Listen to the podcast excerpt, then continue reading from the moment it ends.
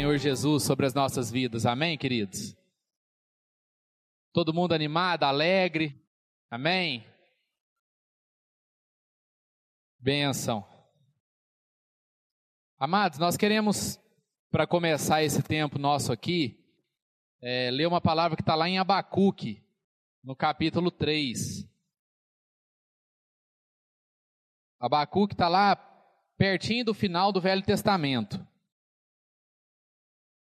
Antes de Malaquias, Zacarias, é Abacuque 3, 17. Amados, diz assim então: Mesmo não florescendo a figueira, e não havendo uva nas videiras, mesmo falhando a safra de azeitonas, não havendo produção de alimento nas lavouras, nem ovelhas no curral, nem bois nos estábulos, ainda assim eu exultarei no Senhor e me alegrarei no Deus da minha salvação. O Senhor, o soberano, é a minha força. Ele faz os meus pés como os do cervo, e ele me faz andar em lugares altos. Amados, é, esse é um trecho bem conhecido da Bíblia, né? E, e são os dizeres de um profeta que teve uma grande crise com Deus, teve um grande desafio com Deus. Ele entrou na presença de Deus e, e foi uma experiência muito forte para Abacuque. Porque ele estava reclamando a Deus porque nada estava funcionando. Não tinha nada funcionando, não tinha nada dando certo. A nação de Israel estava totalmente depravada, longe do Senhor. Ele, como profeta, chegou para Deus e tipo assim: Ô oh Deus, olha o abacaxi que você deixou na minha mão. E o que está acontecendo? Porque eu clamo ao Senhor e o Senhor não me responde. Eu grito violência e o Senhor permanece calado. Então eu preciso entender o que está acontecendo. E Deus começa a conversar com Abacu, que é um livro interessante de ser lido, porque ele fala muito dessa crise do homem. Ao perceber as coisas externas e aparentemente não receber uma resposta de Deus em relação a tudo que está passando. Essa é a nossa crise do dia a dia, a nossa crise diária é essa. Deus, esse negócio não muda, Deus, o Senhor não responde, o que está acontecendo? E Deus vai ensinando a Abacuque a forma dele agir, que nem sempre é a forma que a gente espera. Por quê? Porque o homem espera que o problema dele seja resolvido no estalar de dedos ou num jejum ou numa oração bem feita. Mas Deus é um Deus que vai trabalhando ao longo dos processos da nossa vida. Então é interessante, e esse, essas são as palavras finais do profeta Abacuque. A conclusão que Abacuque chega é o seguinte: Deus, apesar de não ter mudado nada na nação de Israel, no meu coração mudou. Então é o seguinte: eu vou me exultar eu vou dar glórias ao Senhor e me exultar no Deus da minha salvação. Então perceba, amado, que Deus não precisou mudar o ambiente externo para que a vida e o coração de Abacuque fossem mudados. Às vezes a gente vai pelo caminho mais difícil, a gente quer que Deus mude a circunstância todinha à nossa volta por causa de mim. E Deus fala assim: não, eu preciso mudar você para que então as circunstâncias e as situações à sua volta possam mudar. E é assim que Deus trabalhou com Abacuque, Abacuque entendeu isso. E essa é uma palavra de esperança. Essa é uma palavra que anima, que encoraja o nosso coração. Então nós queremos ter uma palavra de oração agora, para que o nosso coração descanse naquilo que seja o poder e a glória de Deus na nossa vida. que a gente não feche os horizontes para que Deus possa atuar na nossa vida. Na maioria das vezes, Deus não vai mudar a circunstância externa, mas Ele vai mudar o seu coração. Porque aí então a circunstância externa vai poder mudar da forma que Deus quer. Então não vamos diminuir o lugar de atuação do Senhor. mas vamos deixar Ele atuar onde Ele quiser. Amém, amados? Feche os seus olhos. Nós queremos entregar, Pai, esse momento diante do Senhor. E principalmente entregar o nosso coração, a nossa vida. Ó oh Deus, a gente chega nesse lugar e a gente chega com tanta coisa para clamar para o Senhor, para dizer ao Senhor, para reclamar ao Senhor. Mas a gente fala isso tudo do ponto de vista nosso, do ponto de vista dos nossos desejos, das nossas limitações. Mas hoje, Pai, nós não queremos limitar a atuação do Senhor. Que o Senhor, Pai, tenha liberdade no nosso meio, para o Senhor mexer aonde for preciso mexer. Que o nosso coração esteja aberto para receber, Deus, toda palavra, toda palavra, que seja ela de, de coragem, seja ela de ânimo, seja ela de exortação, seja ela de consolo. Nós queremos ter essa liberdade aqui, Pai. Nós queremos estar prontos para sermos luz, para sermos sal da terra e luz do mundo no meio onde a gente estiver. O Senhor nos conduza num tempo agora de adoração, de invocar o teu nome, de engrandecer, de glorificar, de dizer que só o Senhor é digno, só o Senhor é fiel. Cantar, Deus, a respeito do teu amor, a respeito da tua misericórdia. Senhor nos dê mesmo um coração de adorador, um coração ó Pai, que clama, que engrandece, um coração grato por tudo aquilo que o Senhor já tem feito, no nome de Jesus Cristo, em nome de Jesus.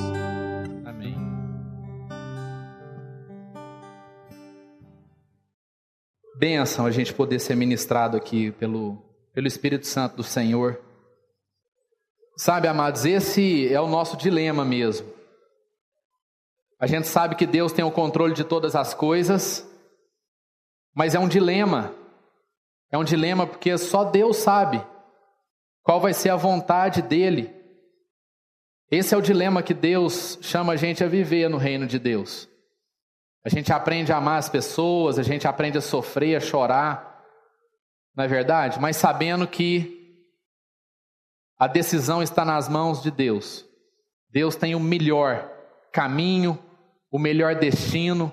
Não é fácil, a gente sofre, é angustiante. É, e, e, tem um pouco a ver com isso, né? Aquilo que a gente leu em Abacuque hoje. É, o dilema do homem.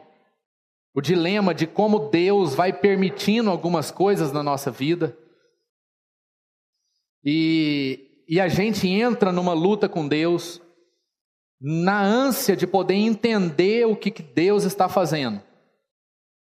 Ou seja, nós, como humanos, como alguém que aprendeu que dois mais dois são quatro, queremos a todo custo também entender a matemática de Deus, a lógica de Deus. E a gente espreme Deus na parede, a gente briga com Ele, a gente fica chateado, a gente, a gente assim, se dedica para que Deus nos explique algumas coisas. Abacuque viveu esse dilema. Fala, Deus, o que está acontecendo? O Senhor está surdo. O Senhor não está vendo o que está acontecendo com o seu povo, com o povo de Israel. O povo está prostituído, o povo está longe do Senhor, não há justiça na terra, os governantes não estão representando o Senhor, aqueles que o Senhor colocou lá para falar em seu nome não estão representando você, e você não diz nada. E Abacuque entra nesse dilema com Deus. Por quê? Porque Abacuque era um profeta, separado por Deus para falar com a nação de Israel. E ele fala: Deus, o Senhor me colocou no meio de um abacaxi, de um pepino. Esse negócio aqui não tem conserto, porque o Senhor não fala. E esse é o dilema da nossa vida, é o dilema do nosso dia a dia. Não é verdade? Quando a gente está enfrentando alguma tribulação, algum problema, a gente diz: o Senhor não fala. O que está acontecendo, Deus? E sabe, amados, a gente vai lendo a palavra de Deus, a gente vai estudando o que que Deus vai falando com o seu povo e a forma como ele vai trabalhando. A gente vai entendendo que Deus não é feito primordialmente para ser compreendido. Deus não tem compromisso com a nossa vida de ter que explicar todas as coisas. Não é porque Deus é mal-humorado, não. Não é porque ele tem todo o poder também e ele está muito acima de nós e a gente não tem capacidade de compreendê-lo, não. Quando Deus quer se fazer compreendido, ele faz isso muito bem. Mas o princípio de Deus, amados, não é a compreensão. O princípio de Deus não é ele ter que se ficar se justificando a todo momento. A forma como Deus fala conosco não é através de ter explicação toda hora. Mas a forma como Deus se relaciona conosco é pelo princípio da fé. É pelo princípio das coisas invisíveis. É pelo princípio daquilo que não se vê. E uma coisa é o contrário da outra. A angústia que nós estamos vivendo com o Davi, principalmente a Débora e o Fred estão vivendo na casa deles, eles não encontram uma explicação plausível para tudo aquilo que está acontecendo com Davi. E nós podemos, amados, falar um monte de suposições aqui. Mas isso não vem da boca de Deus. Isso vem da suposição do homem. E sabe por que que Deus ainda não se explicou nessa situação? Porque Deus não quer ser conhecido pela sua capacidade de explicação. Ele quer ser conhecido pela fé e pelo sobrenatural, porque ele é um Deus invisível. E aí eu fico percebendo que a gente perde muito tempo em querer a explicação de Deus, ao invés de querer conhecê-lo. Porque se nós estivermos com o nosso coração empenhado em conhecer a Deus, aí então, mesmo não achando a resposta para a nossa questão, o nosso coração vai descansar em paz. Foi o que Deus fez com Abacuque. Depois você leia o livro de Abacuque. Deus não se explicou a respeito da nação de Israel. Deus trabalhou no coração de Abacuque. A ponto de Deus não mexer uma palha na nação de Israel. Mas no final do livro, Abacuque era um homem convertido. Abacuque era um homem segundo o coração daquilo que Deus estava falando. E a gente acostuma com as relações humanas. Se você não entende uma coisa, você vai lá e fala assim: peraí, presta atenção, me explica direito. Eu não entendi. Vou concentrar aqui, me explica direito. E aí a pessoa te explica e você entende. E a gente pega esse modelo da relação humana e leva isso para a nossa relação com Deus. Só que a gente peca pelo princípio. Porque o princípio da relação com Deus é um princípio de quê? De fé. É um princípio que quando você não tem a explicação, você crê. É por isso que na maioria das vezes Deus fica calado. Porque Deus não quer ganhar de você na, na, na verbalização. Deus não quer ganhar de você no argumento. Deus quer ganhar o seu coração, sabe como? Através do amor dele, que é acessado pela fé. Então, aonde é que nós vamos nos apegar em situações como a do Davi ou em tantas situações que a gente vive no dia a dia? Aonde é que nós vamos nos apegar quando nós não achamos explicações, quando nós não achamos justificativa? O que, que eu fiz para merecer isso? O que, que aconteceu com os meus antepassados? Aonde é que nós vamos nos firmar quando nada explica o que está acontecendo, a não ser, amados, a soberania de Deus, a não ser o reconhecimento que o homem precisa ter de que Deus tem sob o seu controle todas as coisas. Essa é a forma máxima de confiança do homem em Deus. Confiar em Deus quando Ele te explica alguma coisa não tem dificuldade. O desafio do homem não é esse. O homem é crente em Deus quando ele explica alguma coisa. Mas o nosso desafio é entregar aquilo que a gente gostaria que estivesse na nossa mão O nosso desafio é pegar isso que está nas nossas mãos e entregar isso a Deus e dizer assim: Deus, o Senhor faz o que o Senhor achar melhor, porque eu não sei lidar com isso que está aqui. Isso é fé. Isso é crer em Deus de todo o nosso coração, de toda a nossa força e de todo o nosso entendimento, com toda a nossa alma. E aí a gente vai entendendo por que, que Deus leva a gente a algumas situações aonde isso não é colocado nas nossas mãos, isso é tirado das nossas mãos. E qual é o recurso que a gente tem? O recurso que a gente tem é confiar num Deus que ama a nossa vida, que cuida de nós e que sabe mais do que nós mesmos o caminho perfeito que nós temos que trilhar. O homem, com o tempo, ele foi ficando viciado na questão do tempo. Se eu estava vendo uma pregação de um pastor no, na internet, e ele estava dizendo assim: olha, o coração do homem é exatamente o mesmo de 4 mil anos atrás. O que muda são os avanços tecnológicos. E os avanços tecnológicos, amados, eles. Eu não estou aqui é, falando que isso é pecado, em nome de Jesus, mas nós precisamos tomar cuidado com isso. Porque o homem foi experimentando avanços tecnológicos e ele foi perdendo a capacidade de esperar. O homem não consegue mais medir o tempo da forma como ele media há 50 anos atrás, há 100 anos atrás, há mil anos atrás. Porque o homem tem conseguido encurtar cada vez menos o processo de fabricação das coisas, de maneira que esse processo tem se tornado cada vez mais curto e o homem tem visualizado apenas o resultado. Por exemplo, quando eu era criança, a minha mãe ia lá e esquentava o leite para eu beber de noite. E ela fazia isso no fogão. Então ela enchia lá uma jarra de leite, colocava no fogo, ligava o fogo e esperava o leite esquentar. Hoje você não precisa fazer mais isso. Hoje você tem um aparelho, você coloca o leite lá dentro, fecha a porta, aperta um botão, em 30 segundos esse leite está pronto. Você não precisa esperar o tempo para o leite ferver. Por quê? Porque, houve um, o, porque o processo foi encurtado. Você ganhou esse tempo. Mas você perde também a vivência do processo. Às vezes esse leite, minha mãe esquecia o leite lá, ia fazer outras coisas, esquecia o leite, o que acontecia?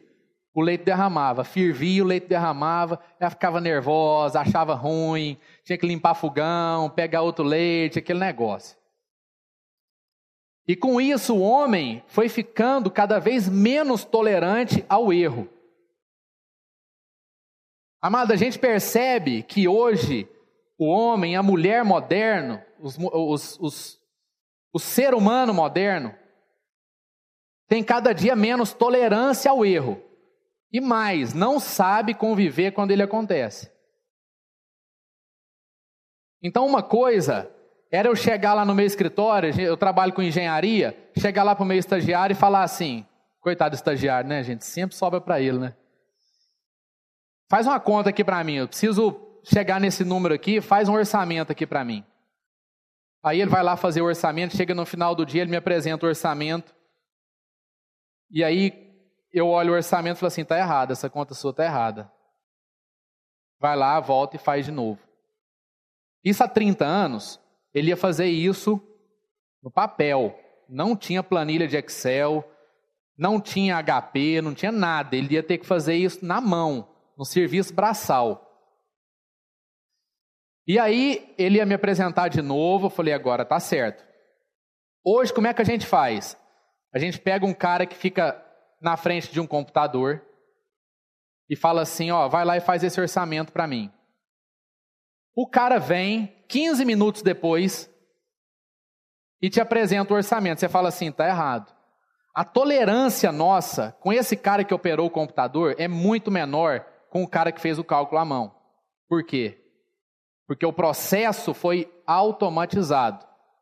O processo foi encurtado. Por que, que eu tinha que ter paciência para esperar o cara fazer a conta de novo na mão, porque eu dependia dele. Porque eu dependia do processo de raciocínio dele. E hoje a gente não tem essa tolerância ao erro mais. Hoje o cara está na frente do computador, ele não pode errar. Esse cara que me apresenta o orçamento é errado no computador, provavelmente ele pode até perder o emprego. E o homem foi ficando intolerante às falhas. Por quê, amado? Porque ele focou apenas o final do processo, o resultado. Na medida em que as inovações tecnológicas foram encurtando o tempo de fabricação das coisas, o homem foi voltando a sua cabeça para aquilo que era o final do processo. Isso é muito ruim para a nossa relação com Deus. Isso é muito bom porque faz a gente ganhar tempo, porque antes eu tinha que escrever uma carta lá para a Europa, eu tinha que esperar ela chegar lá, hoje eu passo um e-mail, e aí depois do e-mail eles inventaram o quê? As redes sociais.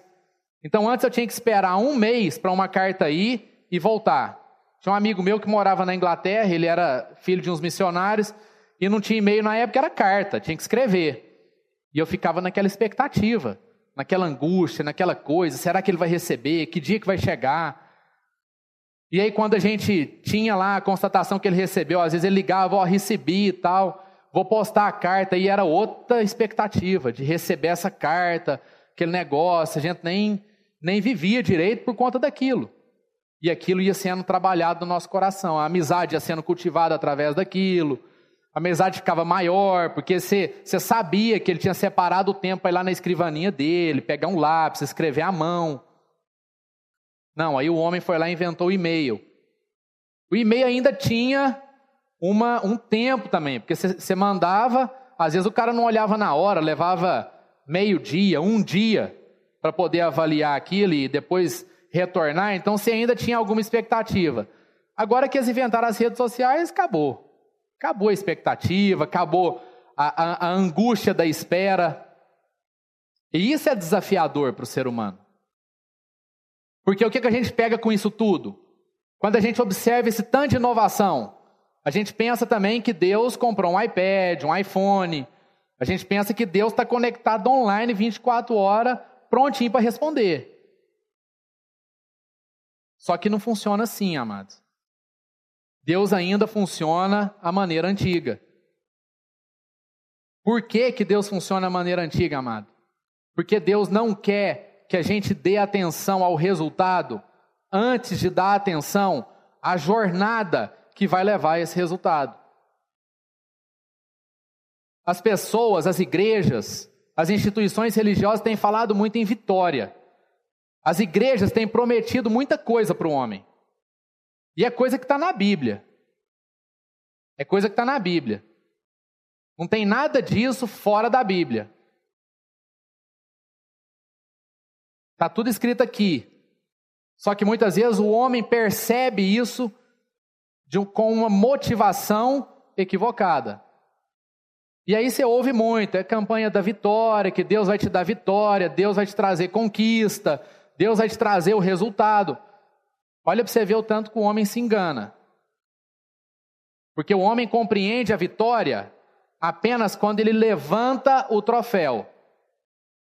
Apenas quando ele chega no pódio e levanta o caneco. Olha, se chegar em segundo, ele fica contrariado. Ele fica achando ruim. Eu não estou querendo aqui que ninguém tenha menos vontade de ganhar. Mas vocês vão entender o que eu estou dizendo.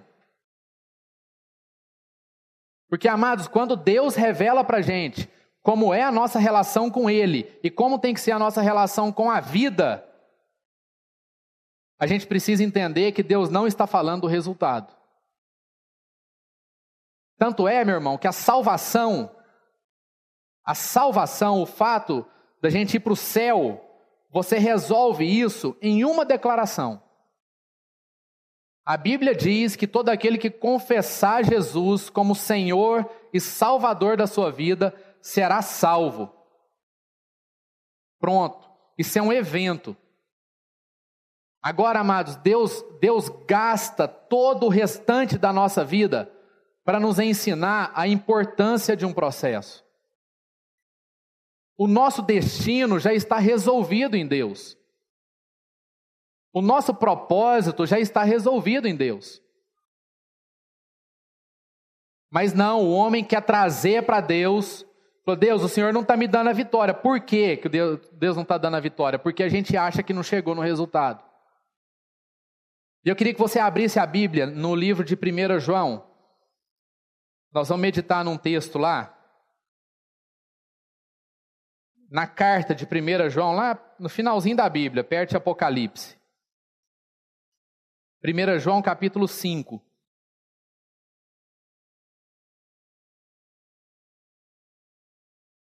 Diz assim, no verso 3, 1 João 5, 3. Porque nisto consiste o amor a Deus, em obedecer aos seus mandamentos. E os seus mandamentos não são pesados. O que é nascido de Deus vence o mundo. E esta é a vitória que vence o mundo, a nossa fé. Amados, presta atenção no que o apóstolo João está dizendo aqui para nós, que é importante. A questão da vitória não está vinculada ao nosso apenas ao nosso esforço durante a caminhada.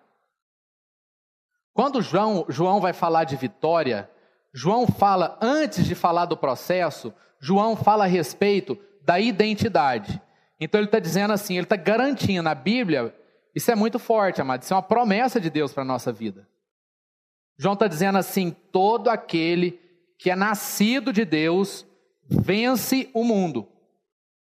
João não está contando com uma possibilidade, ele não está dizendo assim: todo aquele que é nascido de Deus vai vencer o mundo. Ele diz: todo aquele que é nascido de Deus vence vence e vai continuar vencendo. Isso é uma promessa para nós. Agora, como é que nós acessamos essa promessa? Com a consciência de que nós somos filhos de Deus.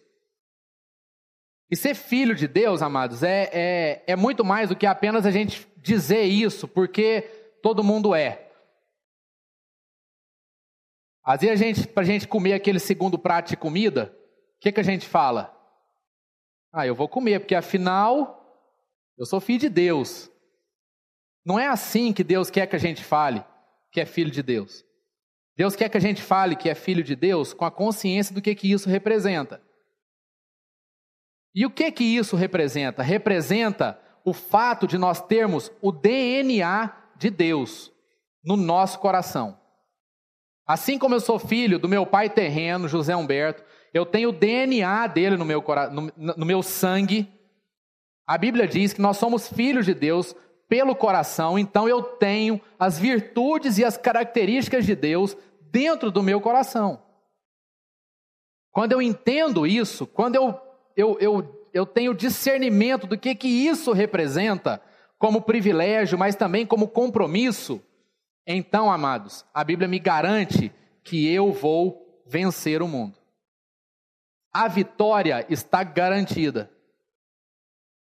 Agora João vai explicar o que, que é essa vitória. Qual é o objeto da vitória? Aquela coisa do homem pensar o seguinte: não, a vitória é eu levantar o troféu. O que, que João diz aqui? Ele diz assim: e esta é a vitória que vence o mundo, a nossa fé. Amados, presta atenção. Deus não está prometendo aqui para gente o pódio. Aquelas campanhas que a gente vê, aquele, aquele fomento da vitória do homem no nosso dia a dia, de ver, às vezes, o cara para ter vitória tem que ser um cara bem sucedido financeiramente, ele tem que ter pelo menos uma posição de destaque na sociedade, ele tem que ter uma casa boa. É o contrário do que Deus está falando aqui. Em nome de Jesus, amados. Um homem vitorioso não é um homem que conquista as coisas. Um homem vitorioso não é um homem que conquista as pessoas. Um homem vitorioso não é um homem que conquista um bom trabalho. O homem vitorioso é um homem que tem a sua fé como vitória.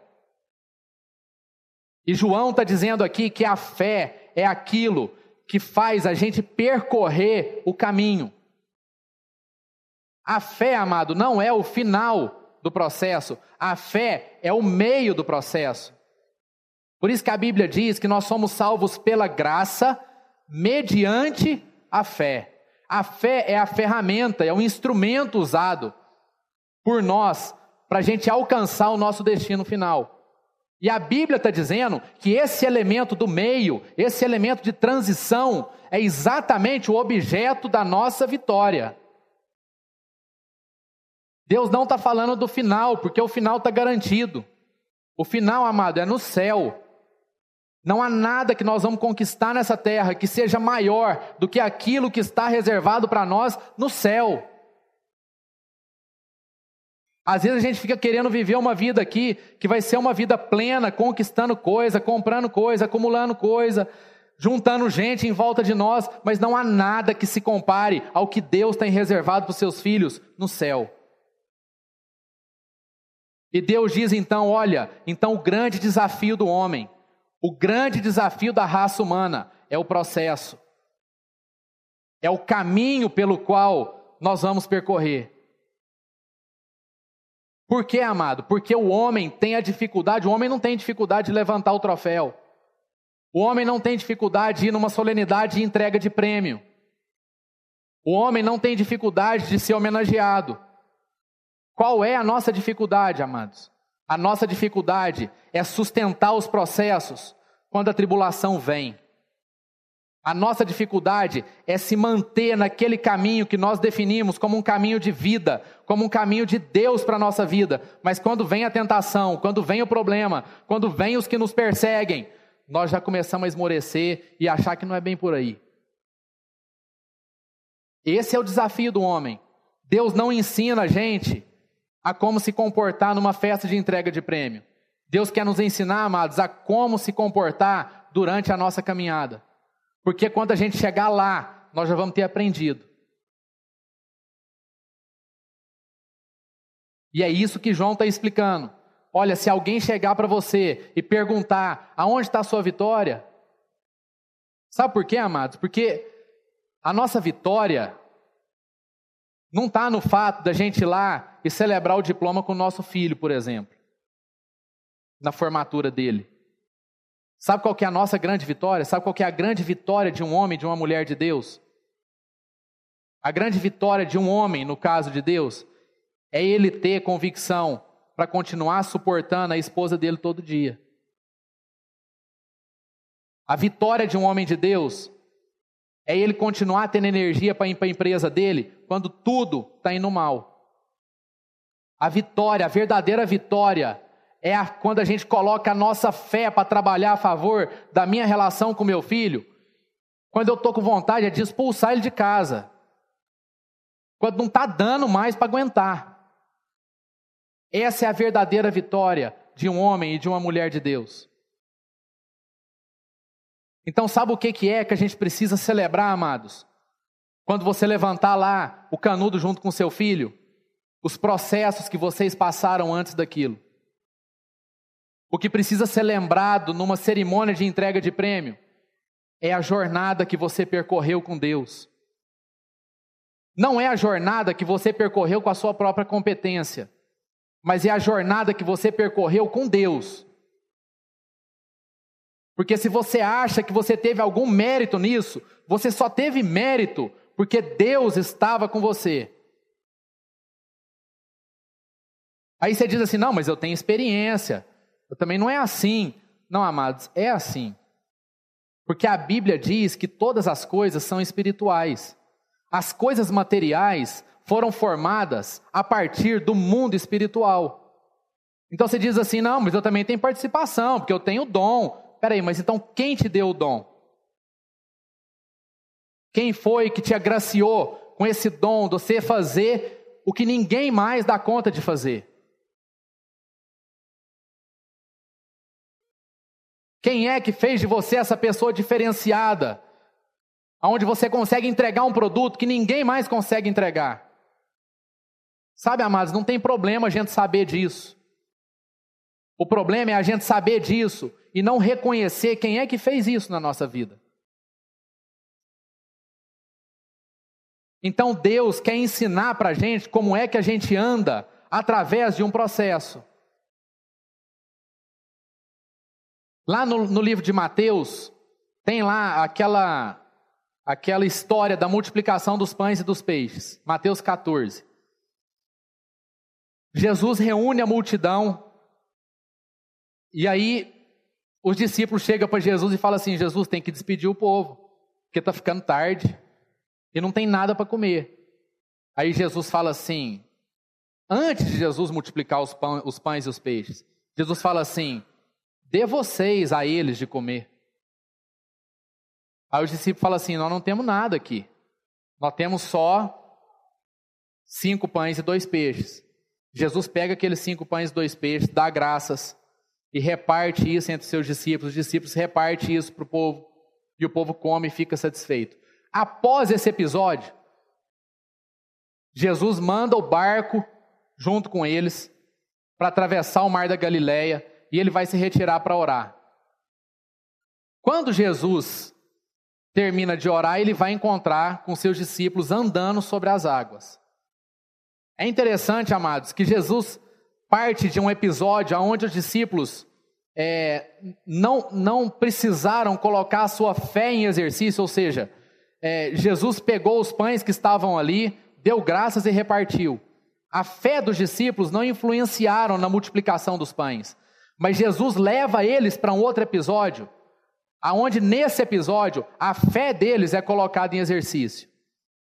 E Pedro chega e fala assim: se é o Senhor que está aí, me manda ir ter com o Senhor até onde o Senhor está. Ele falou: então vem.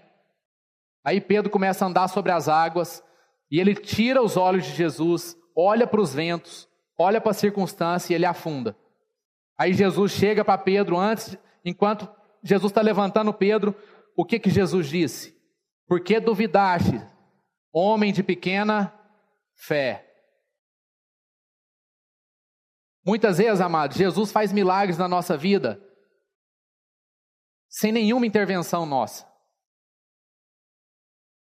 Mas vai chegar o um momento em que Deus vai querer amadurecer o nosso coração e trabalhar e aperfeiçoar a nossa fé. Sabe como? Ele vai, ele vai colocar a gente para participar do processo. Às vezes você experimentou ali uma multiplicação extraordinária e amanhã, ou talvez você já esteja experimentando isso, ou talvez já experimentou, você esteja num mar aonde aparece uma coisa você acha que é um fantasma do tanto de medo que você está. E Jesus fala assim para você: vem, vem que eu quero trabalhar com você. Eu não vou apenas trabalhar por você, mas eu quero trabalhar com você. E esse é o exercício da fé que Deus quer ensinar para a gente. Um outro exemplo interessante é a vida de Abraão. Quando Deus conversou com Abraão e falou assim: Abraão, você vai pegar o seu filho Isaac e você vai levar ele até lá no alto do Monte Moriá e você vai dar ele em sacrifício para mim. Amados, o que que o que que Deus estava querendo ensinar para Abraão? Pensa, Deus vai lá, promete um filho para Abraão. A gente não tem ideia do que, que esse filho custou para Abraão e para Sara, na sua velhice, até mesmo no seu pecado em achar que esse filho era, ia ter que ser um filho com a escrava. Ele foi lá, tomou a escrava como esposa, fez um filho com ela, não era nada disso. Deus chegou, Abraão, você pecou, fez errado, está ruim. Não é esse o filho da promessa, nasce o filho da promessa, graças a Deus. Deus é fiel, eles vão lá, fazem um culto de agradecimento a Deus, oferece o filho a Deus. Esse é o filho que, que, que dele vai sair muitas nações. É desse cara que vai sair uma nação, que vai sair um monte de gente. Aí imagina Deus conversando com Abraão, fala assim: Abraão, esse filho que eu te dei, você vai lá e vai matar ele. A gente não tem noção, amados, do que, que isso pode ter representado para Abraão. Mas o fato é que Abraão pega, levanta, pega Isaac, que já não era criancinha. Isaac provavelmente estava na idade aí da adolescência ou terminando a fase infantil, e leva Isaac. Pai, onde você está me levando? Não, nós vamos ali sacrificar a Deus. Não, mas e o animal? Cadê o animal para a gente matar? Não, meu filho, Deus vai prover. Deus vai prover. E aí Abraão chega, amarra Isaac, pega a sua arma, e na hora que ele está com a mão erguida, o anjo de Deus chega e fala: Abraão, não faz isso. A gente lê a história, a gente fala assim: ó, Deus estava de brincadeira com Abraão. Não precisava disso tudo. Não precisava dessa coisa toda. É, é, assim, esperar o cara levantar a mão. Tipo assim, Deus, você fala um segundo mais tarde, não dava tempo. Por que é que o Senhor fez desse jeito? Sabe por quê, amados? Porque para Deus a história mais valiosa que existe na Bíblia é a história de um pai com um filho. A história todinha da Bíblia, de capa a capa, é para contar a história de amor de um pai com um filho. É para contar a história de amor que ele tem conosco.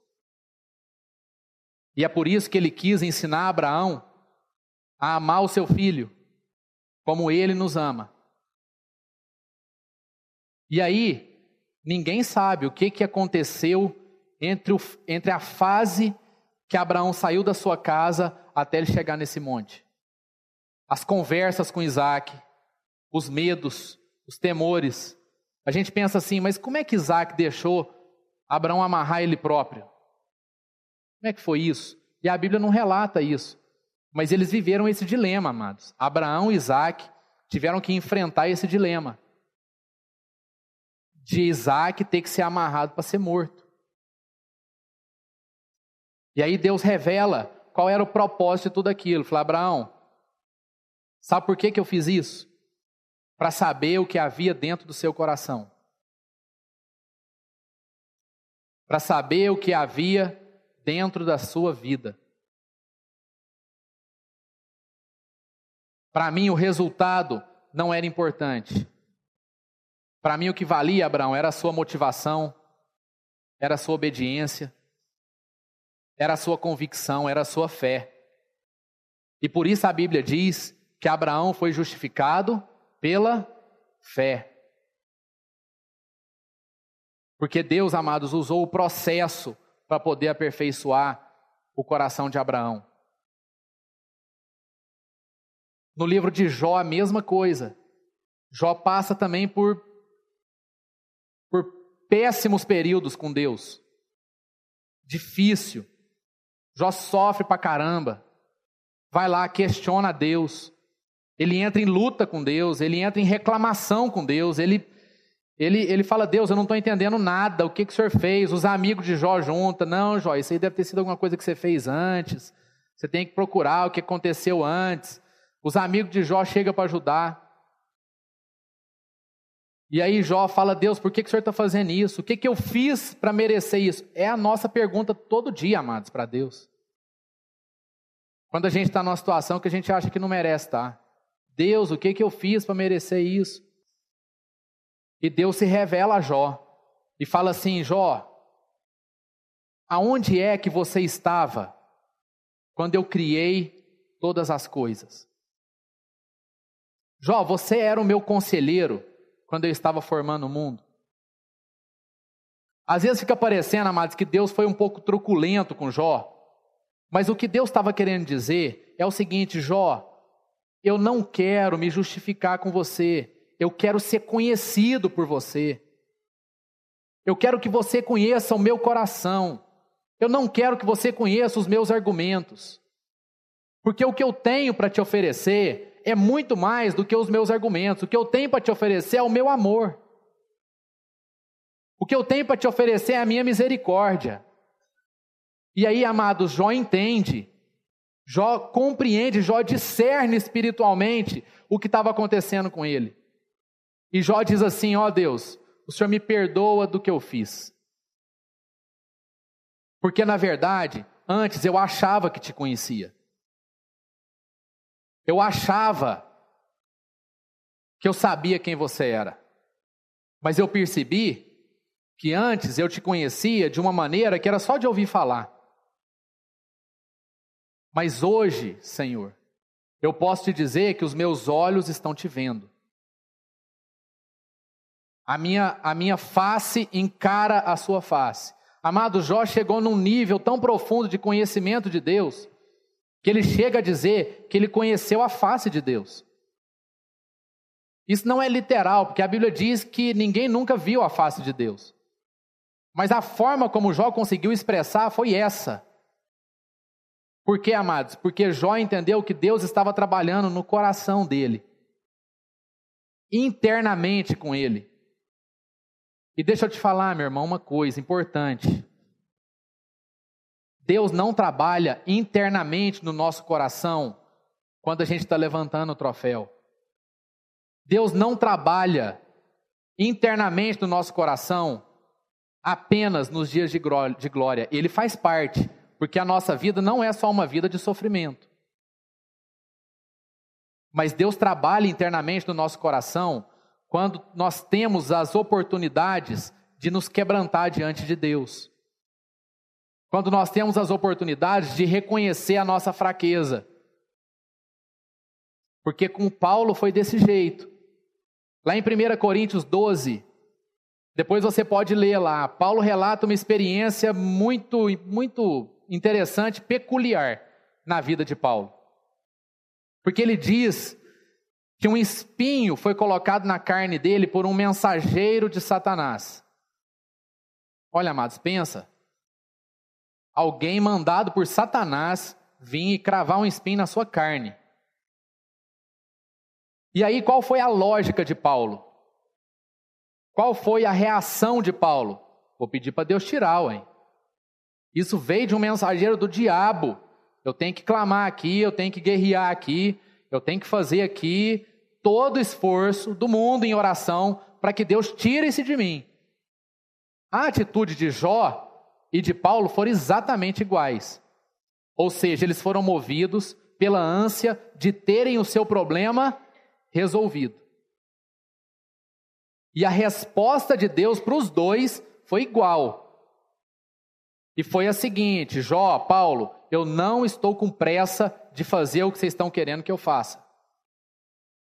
Porque vocês estão olhando para a coisa errada. Vocês estão achando que o problema é um. E o problema não é um, o problema é outro. E aí Paulo chega para Deus e fala três vezes, amados: Deus, pelo amor do Senhor, tira esse negócio de mim. Deus não escuta, Deus silencia.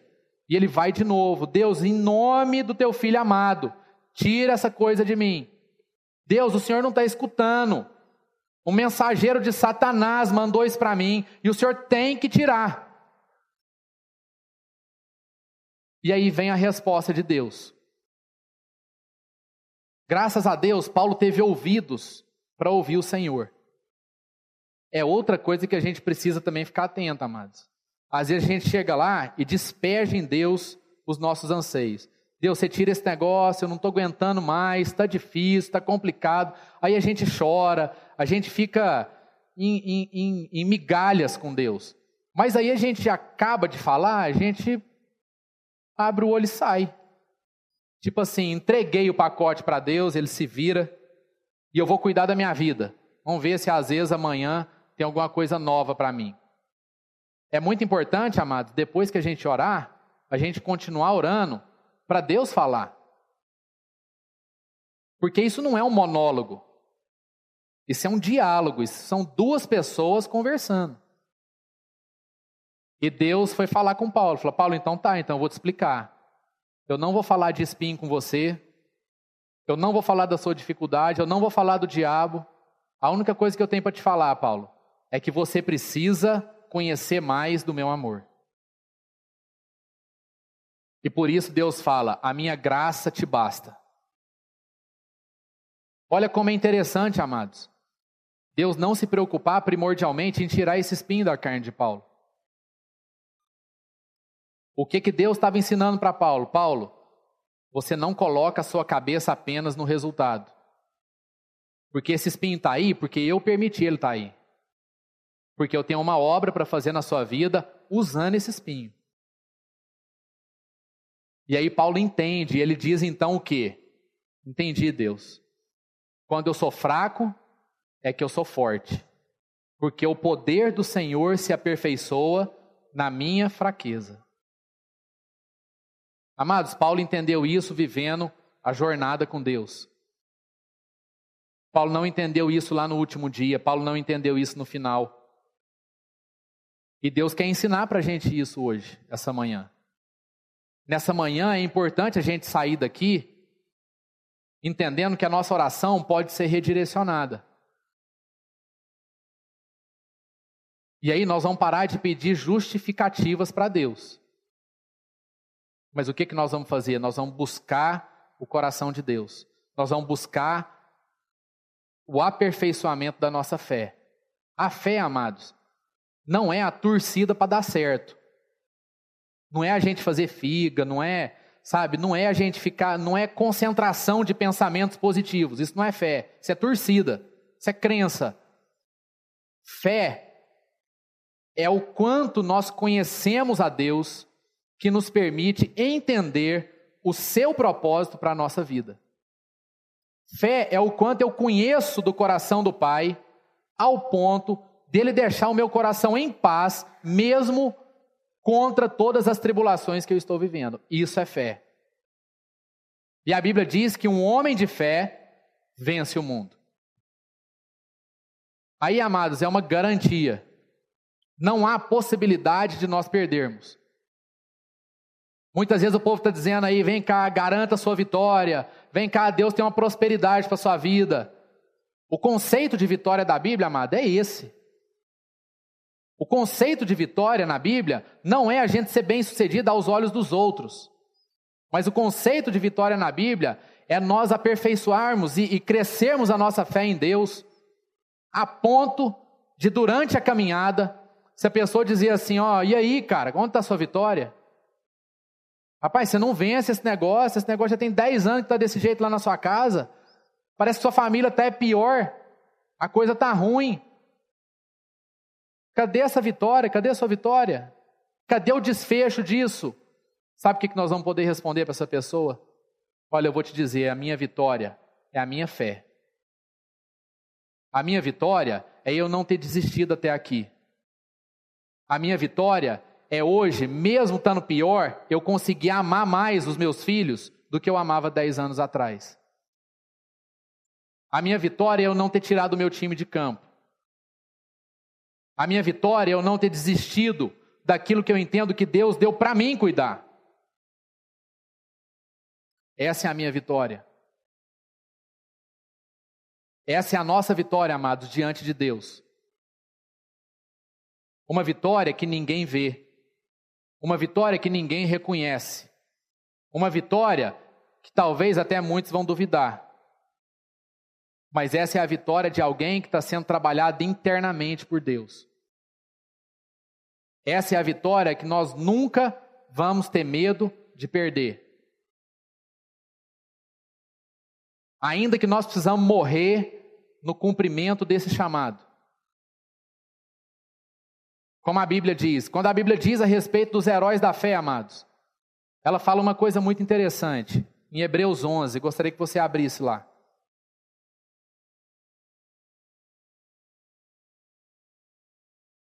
Quando ela está falando dos heróis da fé, daqueles que foram referência de fé, daqueles que foram o máximo no conhecimento de Deus, na no conhecimento do coração do Pai. Ele diz assim a respeito desses heróis, no versículo 13, Hebreus 11, 13: Todos estes viveram pela fé e morreram sem receber o que tinha sido prometido. Viram-no de longe e de longe o saudaram, reconhecendo que eram estrangeiros e peregrinos nessa terra. Amado, em nome de Jesus, aonde que está esse conceito da Bíblia de que fé é a gente receber as coisas através do nosso próprio esforço, através das nossas próprias dos nossos próprios braços, das nossas próprias forças, em nome de Jesus. Aonde está escrito isso na Bíblia? Sendo que quando nós lemos aqui aqueles que são expoentes da fé, o escritor está dizendo: olha, esses caras viveram a vida toda sem receber o que havia sido prometido. Então, por que é, amado, que a Bíblia diz que esses homens foram os heróis da fé, foram as referências de fé? Porque esses homens, amados, e essas mulheres de Deus morreram no cumprimento do chamado. Esses homens de Deus, essas mulheres de Deus não vincularam a vitória a levantar o troféu. Eles viram isso de longe. Mas eles se dispuseram integralmente em viver essa jornada com Deus e não retroceder em relação àquilo que tinha sido prometido. E nós precisamos renovar esse conceito de fé na nossa vida. Porque fé é o quanto eu suporto na caminhada com Deus. Fé é aguentar as tensões, as pressões, quando tudo colabora para a gente desistir. Sabe aquela situação, amado, que se você chegar e falar assim, ó, oh, não, eu não vou mais por causa disso, todo mundo vai te entender. Tá tudo certo, tá tudo certo. Todo mundo vai compreender você. Afinal, é difícil mesmo. Fé é isso, fé é não retroceder nesse ponto. Por isso que a Bíblia diz que não há morte nem vida, não há profundidade, não há largura, não há altura, não há potestade, não há inimigo que possa nos separar do amor de Deus. Porque um homem que decide viver pela fé, ele decide não ser separado do amor de Deus. Porque ele conhece a Deus, ele conhece o coração de Deus. Vamos fechar os nossos olhos, amados. Nós queremos ter um tempo de oração aqui agora. Muita coisa é incutida na nossa cabeça. A gente é traído muitas vezes pela inércia das coisas, pela forma como as coisas vão acontecendo. E a vida vai deixando a gente doido pelo resultado.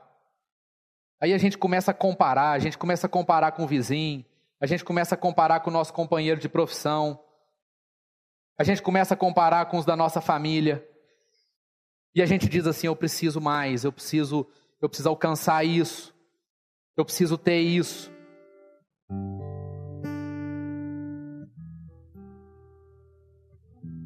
E Deus quer tirar, amados, do nosso coração essa obsessão pelo resultado.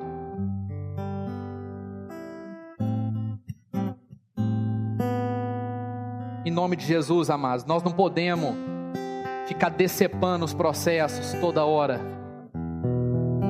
Não podemos ficar machucando as pessoas toda hora em nome de alguma coisa que está lá na frente.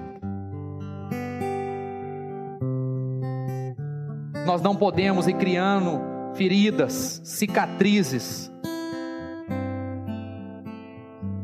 apenas porque a gente acha que Deus prometeu alguma coisa para gente. Amados, o que Deus prometeu foi a fé, o que Deus prometeu foi a vitória.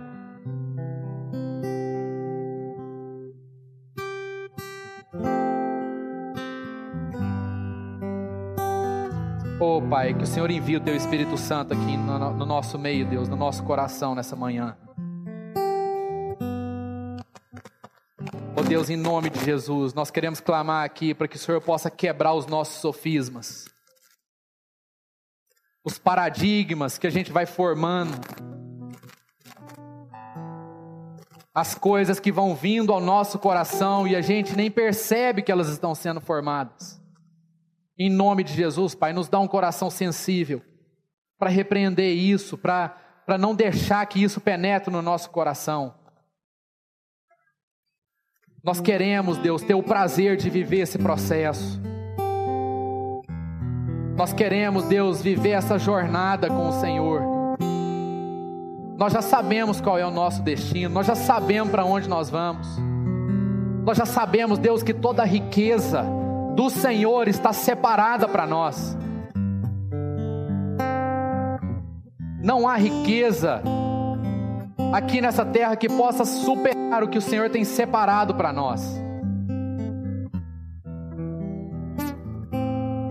Que o Senhor tire a gente desse lugar de obsessão pelo final, mas que a gente viva a nossa vida hoje, que a gente viva a nossa vida, Deus, com fé. Oh Deus, em nome de Jesus, empenhados em conhecer o coração do Senhor. Que o Senhor nos sustente na hora na hora má. Oh Deus, o dia mal, a tua palavra diz que o dia mal vem, ele chega. Mas a nossa certeza é de que o Senhor estará lá antes dele. Antes dele chegar, o Senhor já estará lá para nos sustentar, para nos consolar, para nos animar. Oh Deus, a gente pode passar por um vale de sombra e morte, mas sabemos que não estaremos sozinhos. E não deixa a gente retroceder, Pai, em nome de Jesus. Não deixa a gente recuar. Não deixa o medo tomar conta da nossa vida. Não deixa o pânico tirar, Deus, o nosso equilíbrio de vida. Mas coloca no nosso coração a coragem para enfrentar esse medo. Coloca no nosso coração a ousadia do Senhor e que a gente saiba que nós estamos sendo enviados como um filho do Senhor, como um representante do Senhor. E por isso não há chance de fracassarmos. Não há chance da vitória não vir. Porque somos nascidos do Senhor. Somos filhos do Senhor. E nós recebemos essa promessa. Recebemos, Deus, essa dádiva, recebemos esse privilégio, recebemos esse movimento da misericórdia do Senhor em nosso favor. E é isso, Pai, que a nossa fé possa amadurecer, possa aperfeiçoar e a gente ser vitorioso em todas e quaisquer situações. No nome de Jesus Cristo. No nome de Jesus. Graças a Deus. Amém.